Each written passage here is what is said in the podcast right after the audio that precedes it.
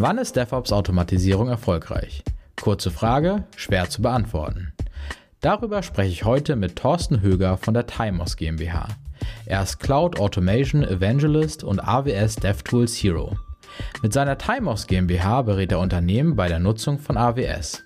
Besonderen Fokus legt er dabei auf die Verbesserung und Automatisierung von Prozessen. Ich bin Finn Christiansen, DevOps und Cloud-Berater aus Hamburg. Du hörst den Clouds und der Helden Podcast und jetzt viel Spaß mit der Folge. In Sachen Automatisierung habe ich ähm, so ein Konzept, was ich bei vielen Kunden ähm, verwende. Davon wollte ich dir einmal erzählen und mal ähm, deine Meinung darüber wissen. Und zwar ist das Problem, finde ich, immer, wenn man sagt, man hat jetzt irgendwelche Automatisierungsskripte, zum Beispiel in Bash, dass die manchmal nicht so gut funktionieren, weil niemand wirklich gut Bash programmieren kann, gefühlt. Und ähm, weil, sobald es ein bisschen komplexer wird, es halt auch einfach, ähm, ja, ein bisschen schwierig ist. Und ähm, was ich jetzt in mehreren Projekten erfolgreich verwendet habe, ist, dass man sagt, welche ist die Programmiersprache, die die Entwickler am besten beherrschen. Und da baut man sich so ein kleines Kommandozeilen-Tool, was ganz viele Routineaufgaben automatisiert. Und dann kann man das zum Beispiel in der CI-Pipeline verwenden oder halt auch im Alltag verwenden. Und dadurch, dass, dass es halt eine Programmiersprache ist, die sie besonders gut kennen, haben die dann auch Spaß dran. Und dadurch, dass sie es benutzen, wird es auch immer weiterentwickelt und so. Und ähm, das habe ich eigentlich schon ganz erfolgreich ähm, eingesetzt. Ähm, was hältst du von der Idee und äh, hast du auch schon mal sowas gemacht? Ja, also ähm, ich bin völlig bei dir. Das Hauptproblem bei Bash-Skripten ist im Normalfall, dass die Leute kein, kein Error-Handling einbauen, also keine Fehlerbehandlung, wenn was schief geht. Und das ist immer alles gut, solange es funktioniert. Und wenn was schief geht, weiß man nicht, was passiert. Und von dem her ist es durchaus sinnvoll, da eine Sprache zu nehmen, in der die Leute sich wohlfühlen ähm, ja, mache ich auch sehr oft, dass ich einfach irgendwelche Helper-Skripte dann in Python oder in TypeScript einfach schreibe. Macht jetzt auch keinen Unterschied, ob ich Bash irgendwas.sh ausführe oder Node irgendwas.ts, ist halt auch egal. Also das macht es ja nicht irgendwie dadurch komplizierter zum Ausführen. Gerade wenn ich die Sprache nehme, die die Leute eh können, kann ich auch davon ausgehen, dass sie das Tooling sowieso auf ihrem Gerät haben. Die Pipeline kann es auch sowieso. Also es gibt tatsächlich da keinen Grund, eigentlich Bash zu benutzen, wenn es das Sinnvolles gibt. Vor allem, wenn man dann noch mit Dingen interagieren möchte, für die es dann fertige SDKs gibt. Ja, natürlich kann man die AWS CLI zum Beispiel ausführen, aber man kann auch einfach das SDK benutzen und es richtig machen. Ja, also ich denke da gerade an solche Sachen. Also was ich am nervigsten finde, ist, wenn man Bash verwendet, dass man zum Beispiel sagt, du machst irgendwie eine Anfrage, kriegst eine Antwort zurück und die du dann interpretieren willst. Ne? Zum Beispiel, du führst das AWS CLI einfach aus, dann kriegst du irgendwie eine JSON-Rückmeldung, dann musst du die dann nochmal durch das Tool JQ jagen. Dann musst du dir irgendwelche Parameter überlegen, wenn du irgendwie fünf Sachen rausbekommst. Ne, und gerade so eine Sache wie für die Auf, auf, äh, Anfrage fünfmal durch, solange bis sie erfolgreich ist, ne, wenn das auch mal eine Zeit dauern kann oder so. Und da muss ich sagen, das macht halt in Bash gar keinen Spaß. Und in sowas wie TypeScript, JavaScript finde ich dann, ähm, ja, ist es einfach angenehmer. Ja, definitiv. Vor allem, wie gesagt, wenn es dann darum geht, nicht nur einen Rückgabewert zu benutzen, sondern auch vielleicht bedingt auf einen Rückgabewert das eine oder das andere zu tun, ich mache Bash jetzt seit einigen Jahren, gefühlt Jahrzehnten. Ich kann mir immer noch nicht merken, wie die If-Then-Else-Syntax funktioniert. Und von dem her, ja, also Bash, wenn es sein muss, aber ansonsten gerne in die Sprache der Wahl. Ja, ich würde aber sagen, das kann man natürlich dem zustimmen, aber trotzdem gibt es ja Leute, die sagen, okay, lass uns das trotzdem in Bash machen. Und ich finde, es gibt immer so zwei Sachen, die ich da immer sehr gerne empfehle. Und zwar gibt es ja diesen Parameter oder so eine Build-ins von Bash, zum Beispiel dieses set-e. Und das bedeutet ja, wenn ein Fehler auftritt, dann bricht das Skript an der Stelle ab und mach nicht einfach weiter. Und Definitiv. Für mich, für mich gehört das halt in jedes Skript rein, aber ich sehe es immer wieder, dass Leute es eben nicht benutzen und das halte ich für sehr gefährlich. Ja, also das ist quasi Minimalanforderung ist minus e. Also du kannst entweder set minus e machen oder gleich oben beim äh, bin bash minus e das ist Pflicht. Weil, also wenn ein Befehl schief geht, dann muss ich abbrechen, weil alles danach wird im schlimmsten Fall Katastrophe. Äh, ja. Typisches Beispiel, das man an der Stelle ähm, rezitiert: CD in irgendeinen Ordner, danach RMRF Stern. Wenn das CD schief geht, dann löscht dir halt das, wo er gerade war. Schade. Ja, genau. Und ähm, ich finde, was auch äh, oft unterschätzt wird, ist die Trap-Funktion von Bash, dass man sagt, wenn ein Fehler auftritt, dann räumen das danach auf, weil das ist ja ganz, also ich sehe es halt oft, dass das Problem ist, du führst ein Skript auf und das ist eigentlich gut geschrieben, aber irgendwas tritt dann an alle naslang auf, dass dann abbricht. Dann ist es halt gut, wenn man diese Trap-Funktion benutzt. Das heißt, wenn Error auftritt, wird eine bestimmte Funktion ausgeführt, die dann zum Beispiel das vorherige rückgängig machen kann, sodass du es einfach nochmal ausführen kannst. Bin ich grundsätzlich aber sagen, ja? Musst du halt aufpassen, gerade in Bash-Skripten ist natürlich in jedem Befehl, den du ausführst, müsstest du mehr rückgängig machen. Das heißt, eine richtige Rollback-Funktion einzubauen, wird natürlich ultimativ komplex. Ähm, aber ja, grundsätzlich brauchst du es. Und wenn es bloß ist, dass du irgendeinem anderen Dienst Bescheid sagen willst mit, es hat nicht funktioniert, ähm, mach was anderes. Genau. Genau, und ähm, ja, das sind so meine, meine zwei Sachen, die man immer gut verwenden kann. Und zum Beispiel, was auch ein cooles Build-in ist von Bash, ist halt dieses minus X. Wenn du sagst, ähm, du gibst wirklich äh, jeden Befehl, den du eben verwendest, aus, damit man sehen kann, wo das Ganze abbricht. Finde, wenn man jetzt irgendwelche Bash-Scripts hat in der CI-Pipeline, die man nicht lokal ausführt, dann ist das immer eine schöne Sache, wenn man das ähm, einfach aktivieren kann. Dann kann man nämlich sehen, wo es failt. Und was ich auch immer gerne als Tipp mitgebe, ist einfach zu sagen, okay, dieses minus X das kann man ja auch bedingt auf einer äh, Umgebungsvariable entweder einschalten oder nicht, sodass man zum Beispiel seine Pipeline einbauen kann, führe sie aus mit einer zusätzlichen ne, Debug gleich True oder irgendwie so. Dann wird das aktiviert und dann kann man schön sehen, wo das failt. Ich finde, das ist auch eine Sache, die, die kann man immer auch gut einbauen. Genau. Dann ist natürlich noch wichtiger, wie es eigentlich sowieso schon ist, dass man keine Geheimnisse in den Befehlen drin hat. Weil mit minus x werden die natürlich ausgedruckt, sozusagen, das Kommando, das man abschickt. Und wenn da natürlich irgendwelche ähm, Passwörter oder irgendwelche Tokens drinstehen, ist es natürlich nicht so cool. Ja, genau. Und dann äh, würde ich sagen, also das ist auch meistens so das, äh, wo ich sage, okay, ähm, wenn man die Sachen macht, finde ich, ist man eigentlich schon ganz gut dabei mit, äh, mit Bash. Und ähm, wenn man aber sagt, man möchte sich so, eine Hilfs-, äh, so ein Hilfstool schreiben, hat es für mich noch einen anderen Vorteil. Und zwar ganz konkretes Beispiel. Als ich das letzte Mal gemacht habe, konnte man mit CloudFormation bei AWS bei dem E-Mails ziemlich viel einrichten, aber nicht alles. Du konntest zum Beispiel bestimmte Einstellungen, die du zu bestimmten äh, E-Mails, wenn du sie versendest, nicht per CDK äh, oder per, per CloudFormation einstellen, sondern musstest es manuell machen. Das heißt, entweder manuell machen oder du konntest es über die API machen. Und da ist es so, dass man sagt, ja gut, E-Mails freischalten und einrichten für einen AWS-Account, wenn man da irgendwie drei Umgebungen hat in der Firma. Vom Aufwand der Automatisierung wäre es besser, es manuell zu machen, so erstmal gedacht. Bloß das Problem ist, man vergisst es ja auch immer, wie das geht. Und anstatt dass man jetzt eine Anleitung schreibt, habe ich es dann einfach so gemacht, dass ich dieses, ähm, Hilfsfunktion, äh, dieses Hilfsprogramm einfach aufgenommen habe, die SDK-Calls, die du machen musst, um eben diese Einstellung zu vollenden und weniger als Automatisierung, sondern mehr als Dokumentation. Ja. Oder was ich sehr, sehr gerne einsetze, und das habe ich auch tatsächlich als sozusagen JavaScript Skript laufen bei mir, weil es eben mit CloudFormation und CDK nicht funktioniert oder nicht so gut funktioniert, ist ähm, Route 53 Zonendelegation. Du machst in einem mhm. Account eine Root-Zone, möchtest in einem Subaccount äh, eine Subzone haben erzeugst die dort, mhm. klar, schön, machst du mit CloudFormation. Und dann musst du aber die Nameserver-Einträge von dem wiederum in deiner Hauptzone hinterlegen. Ja, ist aber Cross-Account. Und dann hast du da irgendwie keine Referenzen dahin, das funktioniert nicht so cool. Also am Schluss noch Skript drüber laufen lassen, das einfach aus allen Subaccounts die Nameserver einsammelt und ähm, Update Record Set macht auf, auf der Hauptzone. Das ist halt so einfach. Und das habe ich in meinen, da habe ich auch Automatisierung für ganze Accounts drin, zu sagen, richte erstmal alles ein, und ganz am Schluss läuft noch ein Skript drüber, das einfach sich alle Informationen über die Zone einsammelt und einmal die zentrale Zone aktualisiert und fertig.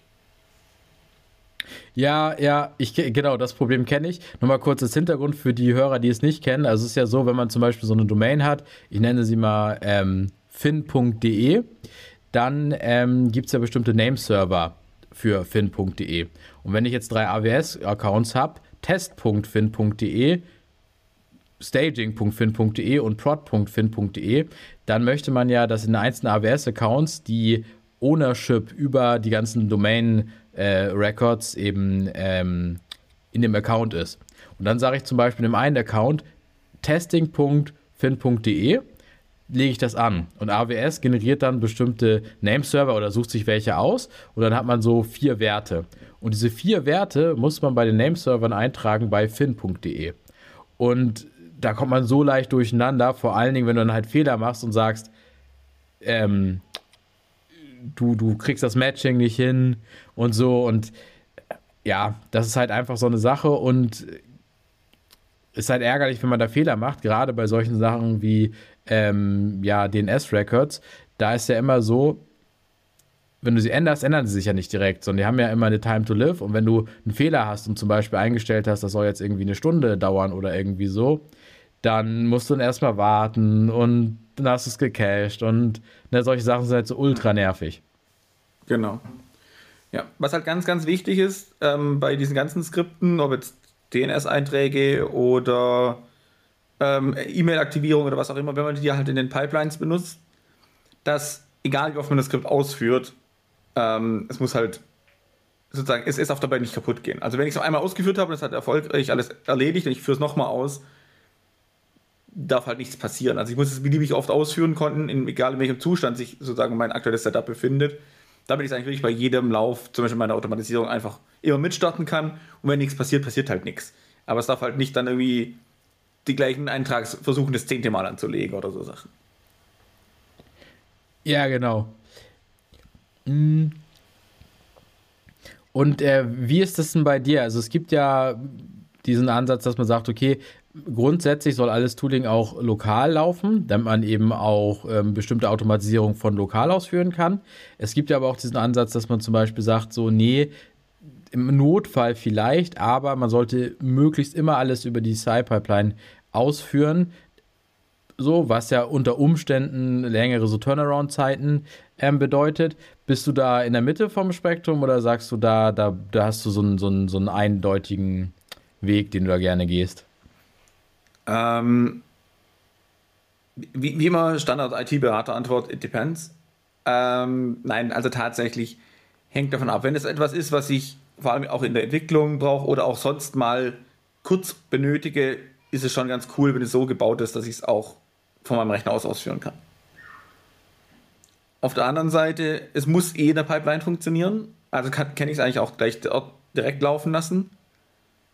Spannend wird es vor allem je nach Kundenumfeld. Ich denke, da gibt es sich relativ schnell. Wenn ich jetzt zum Beispiel im regulierten Umfeld unterwegs bin, dann reicht es, wenn ich das so baue, dass es in der Pipeline funktioniert.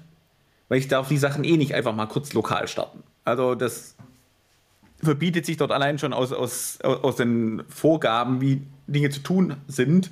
Das heißt, wenn es eh immer über die Pipeline laufen muss, dann kann ich es auch einfach gleich Tooling benutzen, das nur in der Pipeline funktioniert.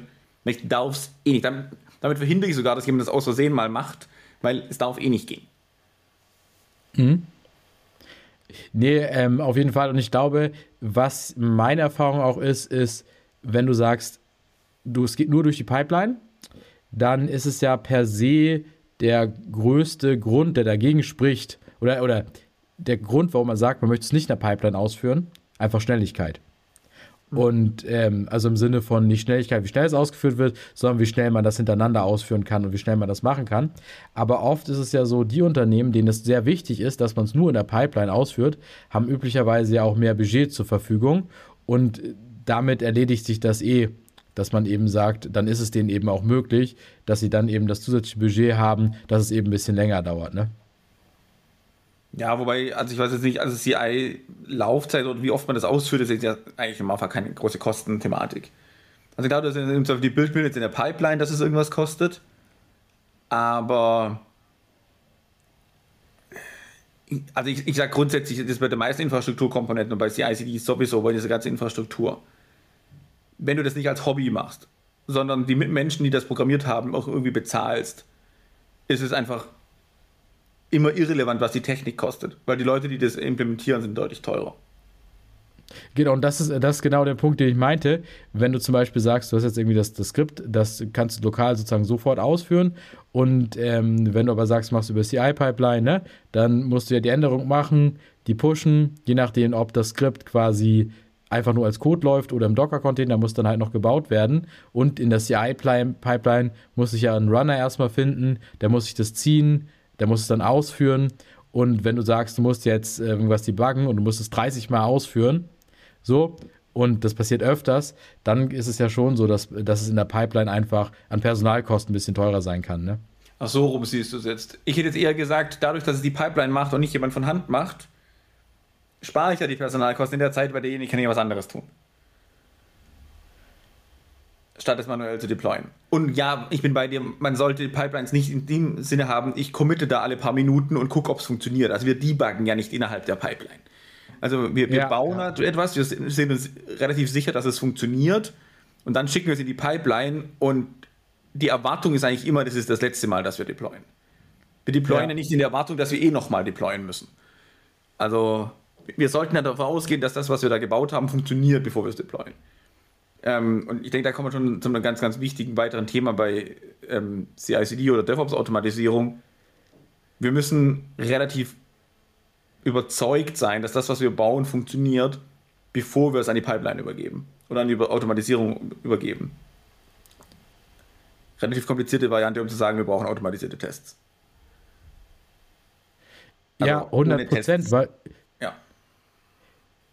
Genau, und das, finde ich, zahlt ja auch wieder darauf ein, dass man Automatisierung in seiner Programmiersprache, die man eh benutzt, ähm, schreibt, weil ähm, das eine ist ja Bash zu schreiben und zu verstehen, das andere ist das Ganze dann auch noch gut zu testen. Und ich würde sagen, also wie oft also kommt es vor, dass man sagt, am Ende fällt die Pipeline, weil irgendein Befehl da nicht richtig funktioniert hat oder man hat irgendwas nicht bedacht. Also so ein Standardfall ist immer, ähm, den, den, den ich zum Beispiel oft sehe. Du hast da irgendwie dein Bash-Skript, ne?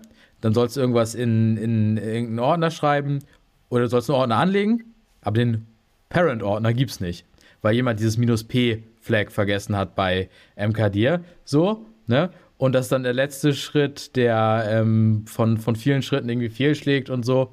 Und genau das sind ja die Situationen, wo man sagt, doof, jetzt habe ich 10 Minuten gewartet, jetzt muss ich nochmal committen, weil ich das Minus P irgendwie vergessen habe.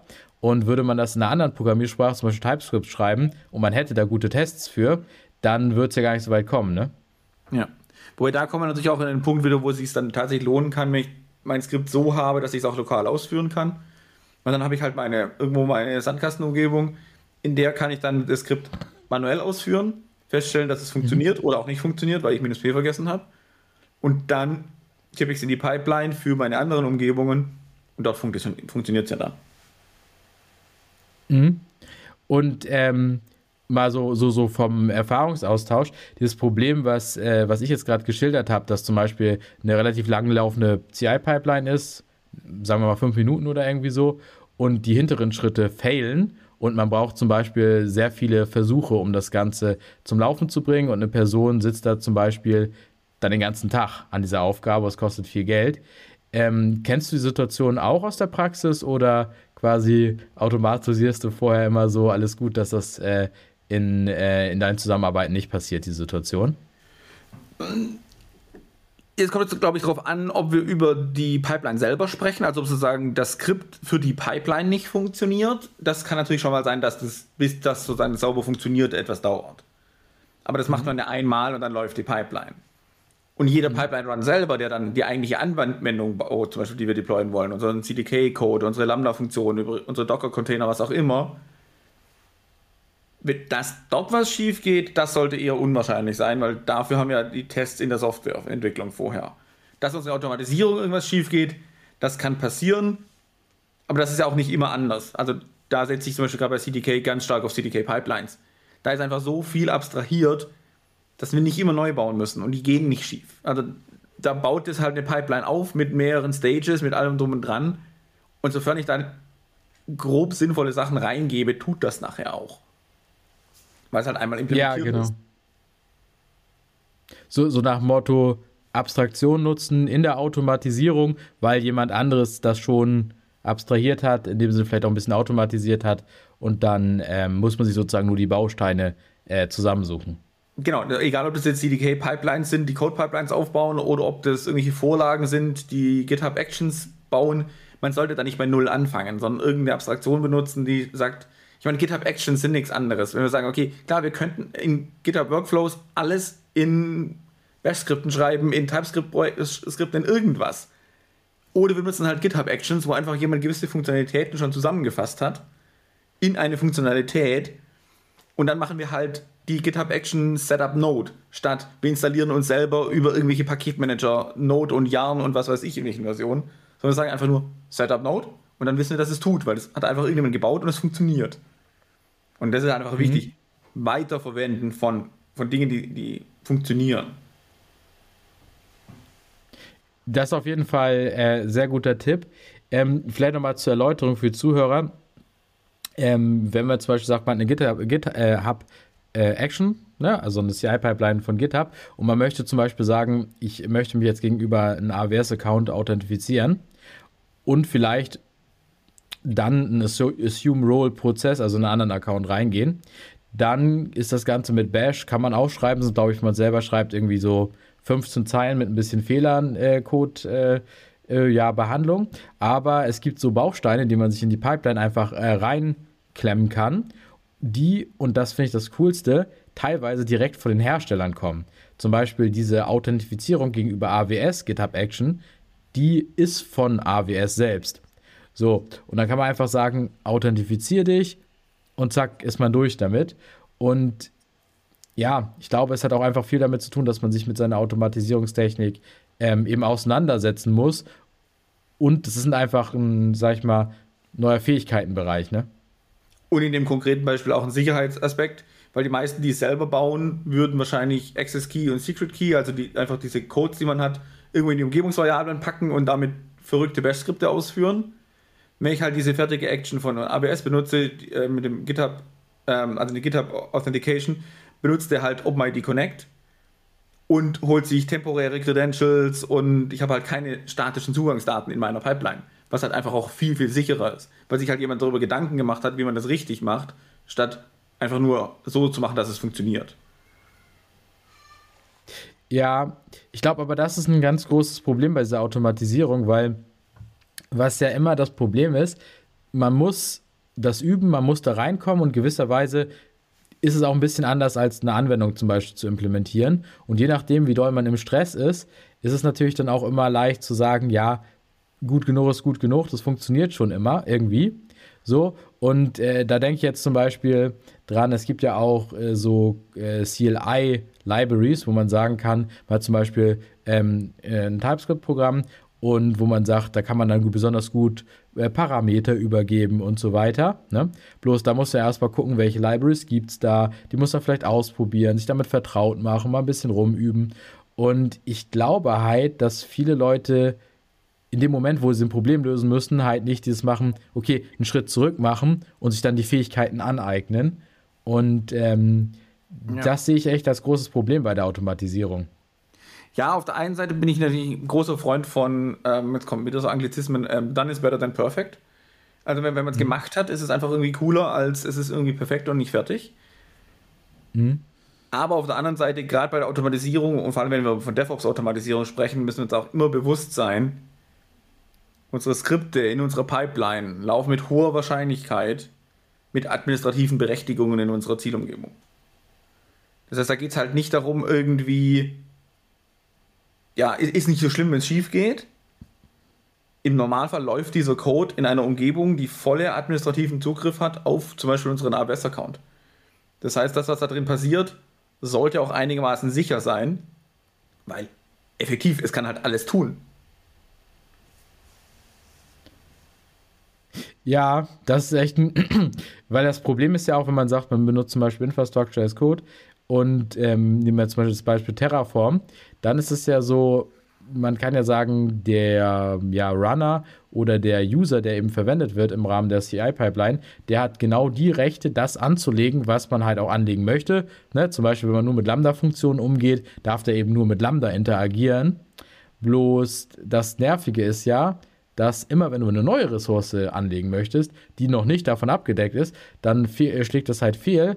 Und was der, ja, was dann halt oft passiert ist, dass man sagt, okay, der hat einfach super Admin-Rechte, darf alles. Aber es sind natürlich auch sehr mächtige Rechte, ne? Genau, und, und da finde ich zum Beispiel ziemlich cool, wie CDK an das, an das, an das Thema rangeht. Ein CDK-Deployment findet zweiphasig statt. Das heißt, im ersten Schritt übersetzt CDK unseren Programmcode in CloudFormation. Und dieser Schritt ist insofern gefährlich, weil er halt beliebigen Programmcode ausführt. Es werden ja unsere Bibliotheken, es wird unser Code ausgeführt, es werden irgendwelche Node-Bibliotheken ausgeführt, es wird alles möglich aus. Es ist, ja, es wird einfach beliebiger Code ausgeführt. Deswegen läuft dieser Schritt komplett ohne AWS-Berechtigung. Weil es erzeugt ja nur eine CloudFormation-Template, dazu muss ich nicht mit AWS reden können. Und in der zweiten Phase führe ich nur noch CloudFormation aus. Das heißt, mein ganzer Code, die ganzen Abhängigkeiten, die ich irgendwo hergeladen habe aus dem wilden Internet, brauche ich für diesen zweiten Schritt nicht.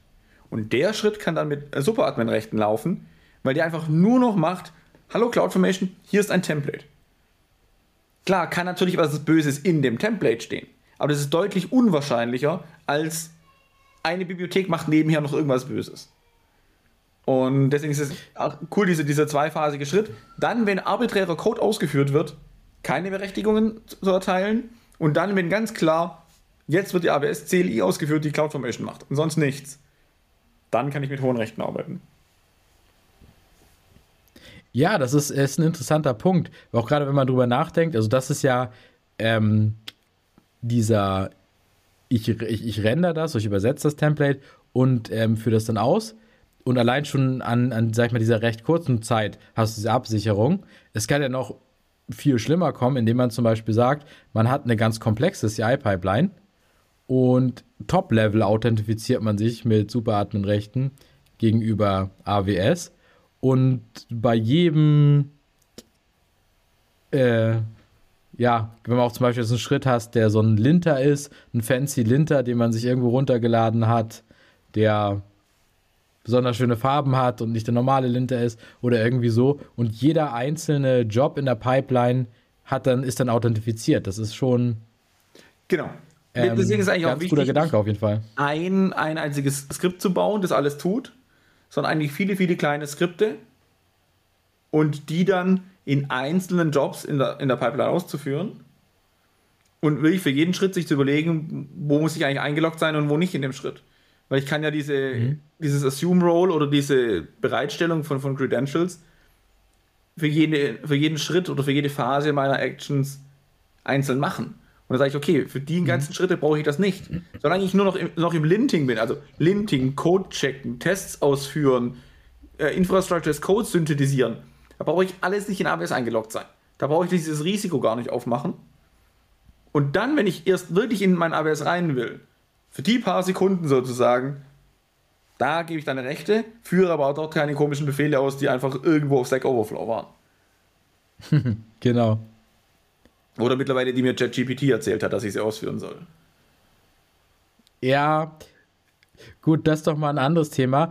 Ähm, tatsächlich, ich finde ChatGPT eine sehr coole Sache. Ich, meine Erfahrung ist, aber meine Erfahrung ist aktuell, dass gerade in diesem Bereich ähm, DevOps nenne ich es mal, diesen Überbegriff, der öfters falsch ist als bei klassischer Programmierung. Das heißt, wenn du bei TypeScript oder so eine Hilfe brauchst, dann ähm, fand ich es eigentlich immer sehr gut, was er gemacht hat. Aber gerade wenn man sich irgendwelche GitLab-Pipelines schreibt oder GitHub-Workflows, da kam auch manchmal was Komisches, wo ich gesagt hätte, besser nicht ausführen.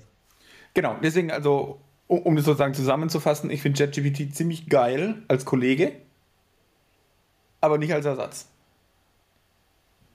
Also man, man könnte wunderbar nee. Pair-Programming damit machen. Ich würde meinen Job davon nicht machen lassen wollen. Also das, was da rauskommt, ist, finde ich jetzt nicht so geil.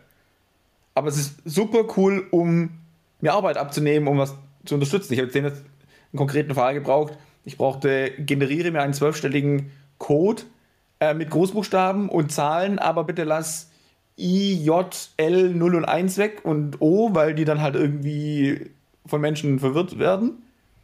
Das habe ich da reingeworfen, dann kam halt eine TypeScript-Funktion raus, die genau das tut. Mhm. Es ist halt super. Genau, also da, ich finde, dafür ist es super. Mein Negativbeispiel war jetzt, ich habe eine GitLab-Pipeline, äh, wollte ich schreiben, und ich wollte, dass ein bestimmter Job eben nicht unter bestimmten Umständen ausgeführt wird. Und es war auch ein recht mächtiger Job. Und dann, was er mir ausgegeben hat, hat es aber trotzdem, hätte es trotzdem ausgeführt.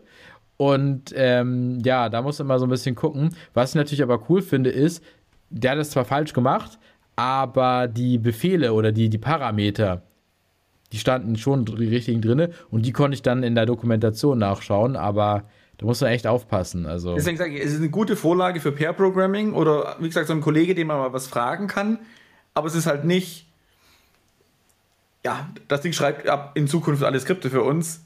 Da passieren verrückte Dinge. Ja, ja. Und ähm, lass uns gerne nochmal über Low-Hanging Fruits sprechen von der Automatisierung.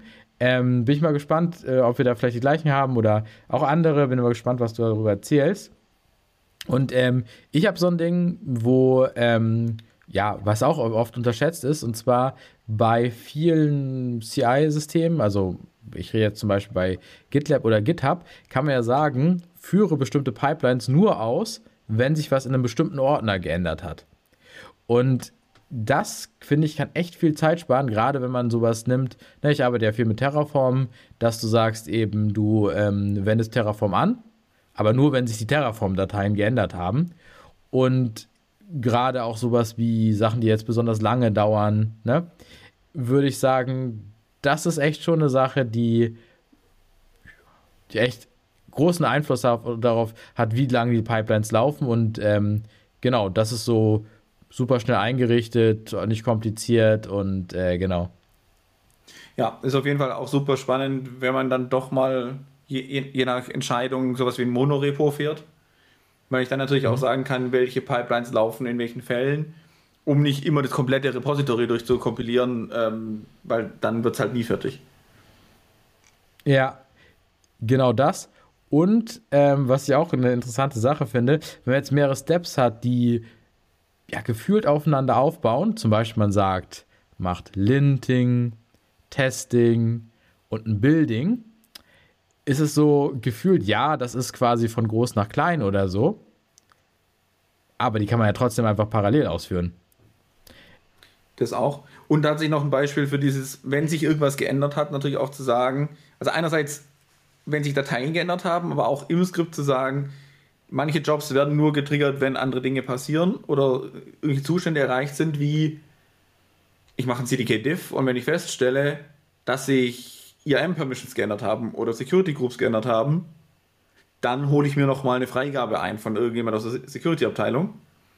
Wenn es nur ein Anwendungsupdate war, dann deploy ich halt durch oder so Sachen. Also auch sowas ist wunderbar eine Automatisierung, seine Auslieferprozesse abzubilden und sagen, wann brauche ich die Freigabe von wem, um etwas tun zu dürfen und das automatisiert zu machen. Oder in einem Merge Request, Pull Request automatisiert zu sagen, wer muss denn alles reviewen? Muss es nur irgendeine andere Person reviewen? Muss das IT Security reviewen? Muss das ein Architekt äh, oder eine Architektin äh, reviewen? Oder also je nachdem, was sich geändert hat, unterschiedlich zu entscheiden, wer muss eigentlich überhaupt seinen Stempel drunter setzen unter einen Merge Request. Genau, und das geht ja ähm, zum Beispiel über diesen Mechanismus, dass man so eine besonders benannte Datei einfach in den entsprechenden Ordner legt und äh, sobald da ein Merge Request ist, wo sich was in dem Ordner geändert hat, dann wird der automatisch hinzugefügt. Und ich meine, das sind ja nur so kleine Steps, aber ähm, ja, machen vielleicht am Ende den Unterschied, ne? Hm. Es gibt auch noch so ein Ding, was ich total unterschätzt finde, ist einfach Caching in der Pipeline. Dass man zum Beispiel sagt, wenn man sowas benutzt wie ähm, npm-install, yarn-install, dass man eben sagt, ähm, da wo er sich die Pakete holt, dass man einfach den Ordner cached. Oder Stichwort Docker-Images, dass man sich einfach die Docker-Image-Layer cached. Und das sind ja zwei Sachen, die ewig immer dauern. Ne? Und ähm, ja, gerade was dieses Dateicaching angibt, ist ja in den meisten Pipelines einfach drei Zeilen. Ja. Einerseits ja, es macht natürlich Sachen schneller. Ähm, bin da immer ein bisschen vorsichtig bei Caching, weil wir wissen alle, eine der, der schlimmsten Sachen in der IT ist halt Caching. Es passiert halt, oder es kann passieren, dass du sagst, okay, ich cache die Sachen. Und irgendwann, wenn es mal nicht mehr im Cache ist, dass du halt immer gecached hattest, weißt du halt gar nicht mehr, ob es auch ohne Cache funktioniert. Ähm, da muss man halt immer so schauen, wie stelle ich sicher, dass es dann auch mal funktioniert, wenn es nicht mehr im Cache ist? Oder tut es einfach nur in meiner aktuellen Umgebung, weil da alles schon gecached ist und dann funktioniert es? Und an der schlimmstmöglichen Zeit, dann, wenn ich es gerade gar nicht brauchen kann, funktioniert irgendwas nicht, weil ich gar nicht gemerkt habe, dass es den Upstream gar nicht mehr gibt, weil es nur noch im Cache lag oder so Sachen. Also da muss man ein bisschen vorsichtig sein, an welcher Stelle man cachen möchte. Aber ansonsten klar, Artefakte zu cachen kann extrem hilfreich sein, ähm, seine Pipeline-Zeiten runterzukriegen. Ich denke, da ist eine ganz, ganz große Entscheidung. Ist es mir wichtig, dass ich schnelle Pipelines habe? Dann sollte ich auf jeden Fall cachen wenn mir das eigentlich ziemlich egal ist, weil ich sage, meine Pipeline läuft eh eine Stunde, ob die jetzt eine Stunde oder eine Stunde fünf läuft, ist mir auch egal, dann lass einfach laufen. Ist ja wahrscheinlich genau das, was du auch am Anfang meintest, dieses Thema, in welchem Umfeld ist man. Ja, definitiv. Ja, aber ich habe da auch noch so eine Story, ähm, wo wir gerade Sachen sagen, so, ja, ist cool, wenn man bestimmte Sachen macht. Und zwar Stichwort nur bestimmte Schritte ausführen, wenn sich was in der Pipeline geändert hat. Beispiel, du hast ein sehr ja, einfaches System, was mit wenig Ressourcen auskommt. Also hast du so einen Terraform-Ordner, der die ganzen Sachen provisioniert und der ändert sich zwei Jahre nicht. So, das Problem ist, in den letzten zwei Jahren waren richtig viele Breaking Changes in Terraform. So, und dann brauchst du es aber mal doch. Und dann funktioniert es plötzlich nicht. So, und dann genau diesen Fall hatte ich, dann funktioniert es nicht. Dann stellst du fest, ja, Mensch, ähm, mit der aktuellen Terraform-Version funktioniert das ja nicht. Und da, bei speziell im Fall Terraform, ist es nämlich so, manchmal, weil Terraform ja so eine State-Datei hat, die sie verwendet, mhm. um sich zu merken, wie das in der Infrastruktur ist, kannst du nicht einfach ganz viele Versionen überspringen.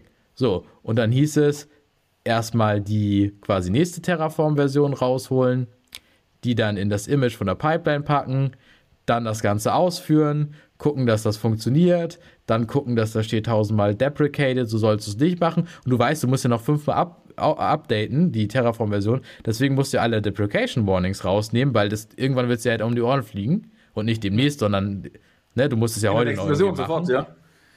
Ja, ja, genau. Und dann, ähm, dann machst du das. So, und das wäre dir halt viel früher aufgefallen wenn du eben nicht diese Regel hättest, dass das eben nur bei Änderung ausgeführt wird. Ja. Also.